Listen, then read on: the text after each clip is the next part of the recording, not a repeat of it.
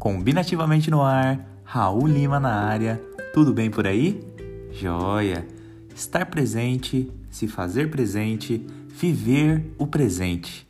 O presente nos acompanha no constante fluxo entre o que já passou e o que ainda vai acontecer. No instante precioso onde conseguimos avaliar os resultados das nossas escolhas passadas e onde escolhemos a direção que vamos seguir para atingir os nossos objetivos. Temos que usar os resultados do passado como uma fonte de aprendizado e as preocupações com o futuro como matéria-prima para a construção da imagem daquilo que queremos alcançar. E no momento presente, temos que executar e atualizar nosso plano de ação.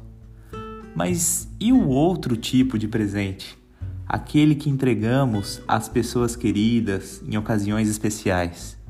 Na minha visão, a maior demonstração de carinho e gratidão que uma pessoa pode oferecer a outra é o presente de se fazer presente. Como eu costumo dizer, a sua presença é um presente. Por isso, eu agradeço a você que dedicou um pedacinho do seu presente para ouvir, curtir e compartilhar essa reflexão. Lembre-se, o mundo precisa de você, das suas atitudes e da sua presença.